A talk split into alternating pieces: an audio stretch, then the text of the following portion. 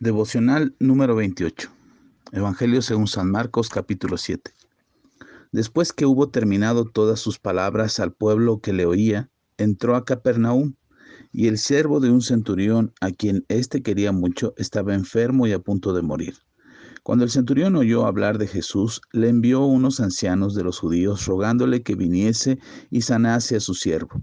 Y ellos vinieron a Jesús y le rogaron con solicitud, diciéndole, es digno que le concedas esto, porque ama a nuestra nación y nos edificó una sinagoga. Y Jesús fue con ellos, pero cuando ya no estaba lejos de la casa, el centurión envió a él unos amigos, diciéndole, Señor, no te molestes, pues no soy digno de que entres bajo mi techo, porque lo que ni aún me tuve por digno de venir a ti, pero di la palabra y mi siervo será sano porque también yo soy hombre puesto bajo autoridad y tengo soldados bajo mis órdenes, y digo a este ve y va, y al otro ven y viene, y a mi siervo haz esto y lo hace. Al oír esto Jesús se maravilló de él, y volviéndose dijo a la gente que le seguía, os digo que ni aún en Israel he hallado tanta fe. Y al regresar a casa, los que habían sido enviados hallaron sano al siervo que había estado enfermo. Aconteció después que él iba a la ciudad que se llama Naín, e iban con él muchos de sus discípulos y una gran multitud. Cuando llegó cerca de la puerta de la ciudad, he aquí que llevaban a enterrar a un difunto, hijo único de su madre, la cual era viuda, y había con ella mucha gente en la ciudad. Y cuando el Señor la vio, se compadeció de ella y le dijo, no llores y acercándose tocó al féretro, y los que lo llevaban se detuvieron, y dijo, joven, a ti te digo, levántate. Entonces se incorporó el que había muerto, y comenzó a hablar, y, dio, y lo dio a su madre. Y todos tuvieron miedo, y glorificaban a Dios, diciendo, un gran profeta se ha levantado entre nosotros, y Dios ha visitado a su pueblo. Y se extendió la fama de él por toda Judea y por toda la región de alrededor los discípulos de Juan le dieron las nuevas de todas estas cosas. Y llamó Juan a dos de sus discípulos y los envió a Jesús para preguntarle, ¿eres tú el que había de venir o esperamos a otro? Cuando pues los hombres vinieron a él, dijeron, Juan el Bautista nos ha enviado a ti para preguntarte, ¿eres tú el que había de venir o esperamos a otro? En esa misma hora sanó a muchos de enfermedades y plagas y de espíritus malos y a muchos ciegos les dio la vista. Respondiendo Jesús les dijo, Id, haced saber a Juan lo que habéis visto y oído. Los ciegos ven, los cojos andan, los leprosos son limpiados, los sordos oyen, los muertos son resucitados y a los pobres es anunciado el Evangelio. Y bienaventurado es aquel que no haya tropiezo en mí. Cuando se fueron los mensajeros de Juan, comenzó a decir de Juan a la gente, ¿qué saliste a ver al desierto? ¿Una caña sacudida por el viento? ¿Mas qué saliste a ver? ¿A un hombre cubierto de vestiduras delicadas? He aquí los que tienen vestiduras preciosas y viven en deleites, en los palacios de los reyes están. ¿Mas qué saliste a ver? ¿A un profeta? Sí, os digo, y más que profeta. Este es de quien está escrito, aquí envío mi mensajero delante de tu faz, el cual prepara tu camino delante de ti. Os digo que entre las nacidos de mujeres no hay mayor profeta que Juan el Bautista, pero el más pequeño en el reino de Dios es mayor que él. Y todo el pueblo y los publicanos cuando lo oyeron justificaron a Dios, bautizándose con el bautismo de Juan. Mas los fariseos y los intérpretes de la ley desecharon los designios de, Dios respecto a sí mismos, no siendo bautizados por Juan. Y dijo el Señor, ¿a qué pues compararé los hombres que está, de esta generación? ¿A qué son semejantes? Semejantes son a los muchachos sentados en la plaza que dan voces unos a otros diciendo, os tocamos flauta y no bailasteis, os endechamos y no llorasteis. ¿Por qué vino Juan el Bautista que ni comía pan ni bebía vino y decís, demonio tiene? Vino el Hijo del Hombre que come y bebe y decís, este es un hombre comilón y bebedor de vino, amigo de publicanos y de, de pecadores, mas la sabiduría es justificada por todos sus hijos. Uno de los fariseos rogó a Jesús que comiese con él, y habiendo entrado en casa del fariseo se sentó a la mesa. Entonces una mujer de la ciudad, que era pecadora, al saber que Jesús estaba a la mesa en casa del fariseo, trajo un frasco de alabastro con perfume, y estando detrás de él, a sus pies, llorando, comenzó a regar con lágrimas sus pies, y los enjugaba con sus cabellos, y besaba sus pies, y los ungía con el perfume. Cuando vio esto el fariseo que había convidado, dijo para sí, este si fuera profeta, conocería quién y qué clase de mujer es la que lo toca, y que es pecadora. Entonces respondiendo Jesús le dijo, Simón, una cosa tengo que decirte. Y él le dijo, di, maestro. Un acreedor tenía dos deudores. El uno le debía quinientos denarios y el otro cincuenta. Y no teniendo ellos con qué pagar, perdonó a ambos. Di pues, ¿cuál de ellos le amará más? Respondiendo Simón dijo, pienso aquel a quien perdonó más. Y él le dijo, rectamente has juzgado.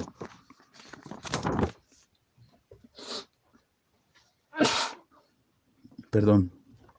Y vuelto a la mujer dijo a Simón, ¿ves esta mujer? Entré en tu casa y no me diste agua para mis pies, mas ésta ha regado mis pies con lágrimas y los ha enjugado con sus cabellos. No me diste beso, mas ésta desde que entré no ha cesado de besar mis pies. No ungiste mi cabeza con aceite, mas esta, mas ha ungido con perfume mis pies, por lo cual te digo que son muchos pecados los que le son perdonados, porque amó mucho, mas aquel a quien se le perdona poco, poco ama. Y a ella le dijo, tus pecados te son perdonados. Y los que estaban juntamente sentados a la mesa comenzaron a decir entre sí, ¿quién es este que también perdona pecados? Pero él le dijo a la mujer, tu fe te ha salvado, ve en paz. Nos encontramos ahora en el capítulo 7 del Evangelio de Lucas, y son momentos interesantes porque es un, un, contraste de personas, de personajes que se encuentran con Jesús y cómo la fe actúa de diferentes formas. A veces nosotros quisiéramos tener una fe sobrenatural, una fe más poderosa que, que otros más y quisiéramos lograr más cosas y hacer más cosas que otros no logran a través de la fe.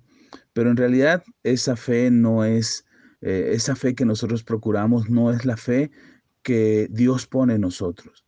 La fe que Dios pone en nosotros es aquella que nos permite confiar en lo que Él puede hacer y en lo que Él sabe hacer. No confiamos en nosotros ni en lo que nosotros podemos creer o cuánto nosotros podemos creer, porque a veces nosotros mismos nos engañamos diciéndonos que creemos y en nuestro corazón hay muchas dudas y muchas incertidumbres acerca de lo que Dios puede hacer. La muestra clara de las dudas que tenemos es acerca de si creemos lo que la palabra de Dios nos dice y si creemos en ello o no creemos en ello. A veces leemos unos textos de la escritura y nos emocionan y nos hacen sentir muy bien y nos alientan a seguir creyendo en Dios. Pero cuando la palabra de Dios nos confronta, nos desafía, nos hace eh, esperar cosas más allá de lo que nuestro entendimiento puede concebir, a veces pensamos que la palabra de Dios está equivocada y eso es señal de duda y esa es señal de incertidumbre. La invitación es a que creamos lo que en ella está escrito y que podamos confiar que la descripción de la palabra de Dios y lo que ella nos enseña tiene un sentido para nosotros y sobre todo es verdad. Y podemos confiar que lo que está escrito ahí es verdad. Y podemos confiar y podemos creer que eso se cumplirá y sucederá y que lo que ha acontecido a lo largo de la historia bíblica, eso es cierto y que nos ha sido dada para dar seguimiento a esas enseñanzas como una sombra de lo que había de venir y lo que nosotros deberíamos de creer. Ahora nos encontramos en el capítulo 7 y Lucas nos cuenta cómo Jesús es buscado por un centurión romano. Un centurión romano era aquel que estaba a cargo de muchos soldados romanos. Algunos dicen que eran entre mil o dos mil soldados los que estaban a cargo. Otros teólogos dicen que eran alrededor de 100 o 200 soldados. Por eso se le llamaba centurión por una centuria por ser 100 soldados, pero en realidad fueran 100 o fueran 2000 soldados, era alguien importante entre los judíos, porque además de estar a cargo de tantos soldados, también tenía una responsabilidad con la sociedad, ejercía cierta autoridad sobre de ellos. Y los ancianos de aquella localidad estaban contentos con este centurión porque lo respetaba, los trataba bien y al ser él respetuoso, por supuesto que enviaba a sus soldados de que fueran de la misma manera. Y los ancianos estaban a gusto porque también les había construido un templo. Ahora, este centurión tiene una necesidad. Uno de sus siervos, al que él quiere mucho, está eh, muy enfermo. El centurión sabe que Jesús está haciendo milagros en la región. Las noticias vuelan rápido. No hay internet, no hay redes sociales, pero la gente se entera rápido de los acontecimientos que hay en su entorno. las noticias llegan a los oídos del centurión para decirle que hay un hombre que está sanando enfermos. Él no quiere dejar pasar la oportunidad para aprovechar y pedir la sanidad de su siervo. Así es que envía a los ancianos que eh, quienes le tienen mucho respeto y que además pudieran ser una, una, referente de autoridad ante Jesús, siendo los principales de la comunidad de los judíos. Entonces manda a estos ancianos, ellos abogan por él, se presentan delante de Jesús y piden que los acompañe. Cuando Jesús ya va en camino y cuando está cerca de, casa, de, la casa del centurión, el centurión se da cuenta que Jesús no se resistió y que ahora va para ayudarlo, para responder ese llamado de sanidad que había pedido. Pero ahora se da cuenta que este maestro santo, que este maestro eh, y profeta que anuncia el mensaje de Dios, está dispuesto a ir a su casa. Y como en un instante este soldado, este centurión romano, se da cuenta que en su casa hay muchas cosas que no serían agradables a Dios. Y que él considera que el pecado que hay en su vida y en su casa es algo que le impide ser digno de recibir a un hombre santo como Jesús sobre todo recibir el milagro. Así es que manda ahora a sus amigos, ya no a los ancianos. Esto es interesante porque primero mandó a los ancianos, personas de influencia en el pueblo judío, pero con los que el centurión tenía una imagen, un testimonio de respeto, de honorabilidad, y ahora no manda a estos ancianos, ahora manda a sus amigos. Es decir, gente cercana al centurión, que saben cómo es el centurión, que saben los defectos y los pecados que hay en su vida y en su casa. Así es que ahora los manda a ellos y ellos vienen y hablan con Jesús y dicen, dice el centurión que no es digno, digno recibirte. ¿Por qué no mandó nuevamente a los ancianos? Porque había un testimonio que guardar, había algo que proteger. Mire, a veces lo que nos pase, lo que nos acontece, quisiéramos que todo el mundo lo supiera una, para que nos tengan compasión, para que tengan eh, misericordia de nosotros, para que vean que somos las víctimas de las circunstancias, o a veces simplemente para que no nos molesten, o para que vean que hemos logrado salir de tantas dificultades. Pero a veces es conveniente guardar el testimonio. Es decir, aquello que no, no, le contemos a todo el mundo todo lo que nos pasa, porque no todo el mundo entiende lo que nos pasa. No todas las personas van a comprender lo que hiciste y la manera en cómo vives, la decisión que tomaste. No siempre es bueno tomar el consejo de cualquier persona, porque no todas las personas sabrán qué decir y cómo aconsejarnos. Dicen por ahí que cada quien habla de la feria como le fue en ella. Así es que muchas veces hablamos de la, del parque de diversiones de acuerdo a lo que vivimos en el parque de diversiones. Y hay mucha gente que quiere y está esperando escuchar lo que hacemos, cómo vivimos, cómo nos comportamos para de alguna manera tener algo acerca de nosotros. Mi consejo sería que no le cuentes a todos lo que te pasa. Si necesitas ayuda, ve quién puede ayudarte. Acércate a la persona indicada para ayudarte. El centurión manda a pedir ayuda a Jesús porque Él es el que le puede ayudar y los primeros que van son los ancianos, aquellos que tienen autoridad y quienes lo respetan mucho. Pero después van los amigos y a los amigos les dice, díganle que no llegue, que no llegue a mi casa, pero que diga la palabra y, y que yo entiendo que si Él habla con la autoridad que dicen que Él tiene, entonces el milagro sucederá porque yo también soy hombre bajo autoridad. Y entonces Jesús se maravilla. Jesús ya no insiste en llegar a la casa del centurión. Jesús no dice, no, pues ahora llego y voy a llegar y, voy a entrar a su casa, no importa que no sea digno, yo voy a llegar, porque yo lo hago digno. No, Jesús no entra a fuerza a la vida de nadie. Jesús no entra a fuerza a la vida de ninguna persona y tampoco cambia la vida de una persona por la fuerza. Hay gente que no va a cambiar nunca, hay gente que no va a mejorar su condición de vida nunca. Y no porque Dios no quiera ayudarles, sino porque simplemente nosotros como personas no queremos que Dios entre a nuestra vida, a nuestra familia, que, que nos ponga en orden todo lo que estamos haciendo mal y que corrija nuestras deficiencias y nuestras dificultades. Dios quiere cambiar la vida de cualquier persona. Y uno pudiera decir, Bueno, pero de todas maneras el centurión recibió el, recibió el milagro. Sí, el centurión recibió el milagro, pero nada más. No recibió otra cosa, no recibió Jesús. Y me gustaría pensar que también tampoco recibió la salvación, al menos no en ese momento. Dios siempre tiene misericordia y le habrá dado la oportunidad a este soldado de recibir la salvación en otro momento. Pero lo que podemos ver es que recibió el milagro. Y muchas veces venimos a, Dios de esa manera. Queremos pedirle que haga el milagro, pero no lo queremos a Él. Queremos que Él resuelva nuestros problemas, pero no queremos que Él sea el Señor de nuestras vidas.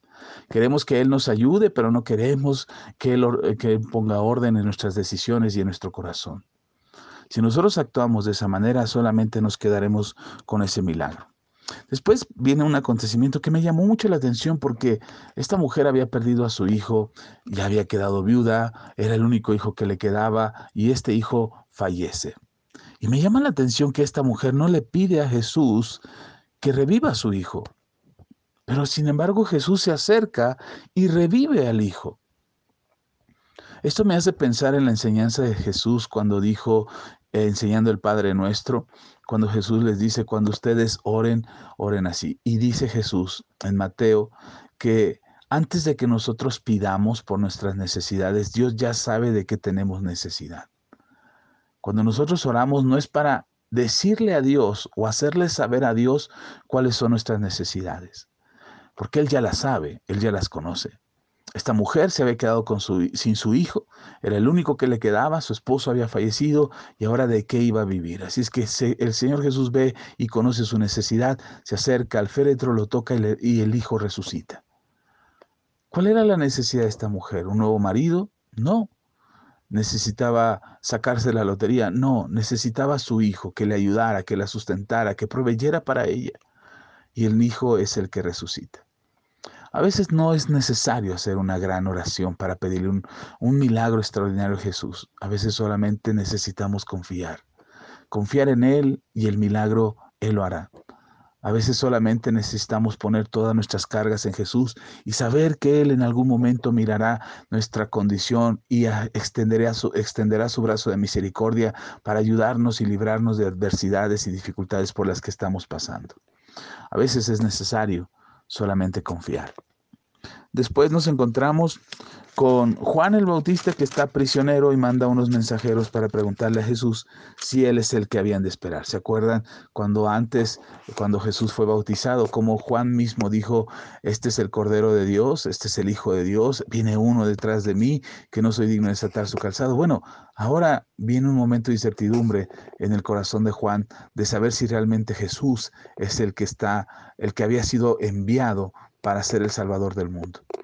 Y no es que Juan dudara de Jesús, sino que quizás él mismo, Juan, estaba esperando que Jesús fuera de otra manera o actuara de otra forma o sucedieran cosas distintas. Pero lo que Jesús estaba haciendo era completar su propósito. Así es que manda a preguntar para cerciorarse, ya lleva tiempo encerrado, no está viendo a claridad todo lo que está aconteciendo, lo han arrestado, lo han encarcelado, está en un calabozo eh, escondido ahí, hundido en la prisión porque Herodes quiso deshacerse de él y ahora que está prisionero, él no está viendo lo que Jesús está haciendo. Una de las cosas que pasan en nuestro corazón cuando nos alejamos de Dios es que dejamos de ver sus milagros, dejamos de ver la obra poderosa de redención sobre nuestras vidas y sobre la vida de otros. Y es ahí, cuando estamos aprisionados en nuestras aflicciones y en nuestras necesidades, es ahí cuando la duda surge. Juan manda a preguntar y Jesús no le dice, sí, soy yo. Jesús le dice, vean, llévenle el, testimonio de lo que estoy haciendo. Los ciegos ven, los cojos andan, los sordos oyen. Eso lleguen, llévenle a Juan para que él sepa qué es lo que está sucediendo, para que no sea yo el que diga, sí, soy yo o no soy yo, sino ustedes mismos puedan testificar de lo que han visto. Y esa es la, la respuesta que llevan a Juan. Y Juan recibe la noticia de lo que está haciendo Jesús. A veces quisiéramos que Dios nos demostrara que Él es Dios, hmm. pero solamente necesitamos voltear a ver alrededor nuestro, a la iglesia, a los hermanos, a la gente que cree en Dios, para que podamos ver lo que Dios sigue haciendo hoy en día. Dios no tiene que demostrarnos que Él es Dios. Dios no tiene la necesidad de hacernos saber que Él es Dios. Jesús ya vino, ya se manifestó a nosotros como el único y suficiente Salvador y fue a la cruz del Calvario para darnos esa salvación. No tiene que demostrar nada ahora. Dios no tiene que demostrarte que Él es Dios y Él puede perdonar tus pecados y que Él puede restaurar tu vida. Somos nosotros los que necesitamos salir de esa prisión de incredulidad que va a impedir que nosotros podamos ver los milagros del Señor. Y necesitamos acercarnos a los medios, a la manera, a la forma en que sea necesario que nuestra fe se enriquezca y crezca para que podamos ver la obra de Dios en nuestras vidas. Mi recomendación es que te acerques a la iglesia, que escuches estos devocionales, que busques las predicaciones a través de internet y que escuches lo que Dios tiene que decirte porque estoy seguro de que Dios fortalecerá tu fe y te sacará de esa prisión de incredulidad. Después es un momento interesante porque Jesús es invitado por un fariseo. Los fariseos estaban buscando la manera de ponerle una trampa a Jesús, pero este en particular se sintió atraído por lo que había visto de Jesús y quiso invitarlo a su casa, lo invitó y resulta que cuando lo invitó vinieron también junto con él los discípulos y otra gente que iba detrás de Jesús. Pero entre toda la gente que lo seguía había una mujer, una mujer que era pecadora, dice Lucas. ¿Qué tipo de pecado habrá cometido esta mujer? Quizás el peor de todos o el más grave de todos o el más vergonzoso de todos, con exactitud no lo sabríamos. Podríamos especular y suponer y, pensar que qué tipo de pecado cometió esta mujer, pero sería solo nuestra imaginación trabajando. Sin embargo, el mismo Señor Jesús reconoce que esta mujer había pecado mucho. Y había pecado tanto esta mujer que se sentía tan sucia y se sentía tan mal que no tenía palabras en su boca para referirse a Jesús. Lo único que atinó a hacer esta mujer fue enjuagar los pies de Jesús con sus lágrimas y sus cabellos. Recordemos que en aquel entonces el calzado era abierto, eran guaraches, eran como chanclas, como sandalias eh, abiertos, donde el polvo, la suciedad, el excremento de los animales se pegaba a los pies. Y a Jesús no le habían limpiado los pies cuando llegó. Tampoco le dieron perfume para ungir su cabello y que no oliera a, sudor en la mesa y, pudiera disfrutar de la comida tranquilamente. No le dieron agua para lavarse las manos ni los pies, no, no lo recibieron con un beso. Eso es lo que Jesús le dice al fariseo. No hiciste nada de esto, pero esta mujer desde que llegó no ha dejado de besar mis pies, no ha dejado de lavar mis pies con sus lágrimas, llenó mis pies de perfume, de un perfume caro, y esta mujer está demostrando que me ama y me ama porque le he perdonado sus pecados. Y ella ha sido perdonada de todos sus pecados. Quizás sus pecados, sus pecados sean muchos, muy grandes, incontables, vergonzosos, los más terribles. Pero ella ha sido perdonada y ese perdón que recibe y ese amor que ha recibido le permite amar de esa manera al Señor.